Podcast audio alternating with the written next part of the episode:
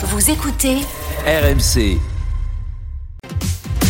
RMC, Manu Conso. Manu Conso avec Stéphane Pedrazzi cette semaine. Et Stéphane, le Dry January a lourdement pesé sur les ventes d'alcool au mois de janvier. Ouais, les ventes d'alcool en grande surface ont baissé de 6,4% par rapport à janvier 2023. Ce sont les chiffres Circana. Alors, c'est une baisse plus prononcée que les autres mois de l'année en raison du Dry January. On le sait tous. Ça consiste à ne pas boire une goutte d'alcool au mois de janvier.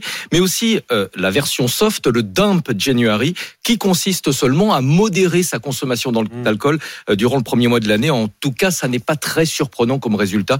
Euh, Le Dry January est de plus en plus populaire. 29% des Français, euh, selon un sondage OpinionWay, voulaient relever le défi cette année contre seulement 10% en 2020. Mais ce Dry January n'est pas, n'est pas la seule raison qui explique la baisse de- des ventes d'alcool. hein. Non, il y a effectivement une tendance de fond. On consomme de moins en moins d'alcool depuis des décennies. 200 litres d'alcool par an et par personne dans les années 60, à peine 80 aujourd'hui.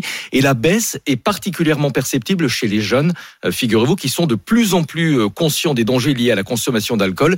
Et puis, il y a un effet inflation qui a vraiment pesé sur euh, les ventes, puisque Mm. ce sont des produits relativement chers. euh, et parce qu'ils ne sont pas vraiment indispensables, les bouteilles de vin et de spiritueux ont fait ce qu'on appelle l'objet d'arbitrage chez les consommateurs qui avaient du mal à boucler les fins de mois. Et puis évidemment, je l'ai pas encore dit, mais évidemment, on consomme tout cela avec, Avec modération. Et d'ailleurs, ça profite à une nouvelle catégorie de, de boissons qu'on appelle les no-low. Ouais, les no low en anglais, les pas ou les peu, c'est-à-dire les boissons qui ne contiennent pas ou peu d'alcool. Les ventes ont augmenté de 7% en France en 2022 et c'est vraiment une explosion aux États-Unis, plus 21% sur un an.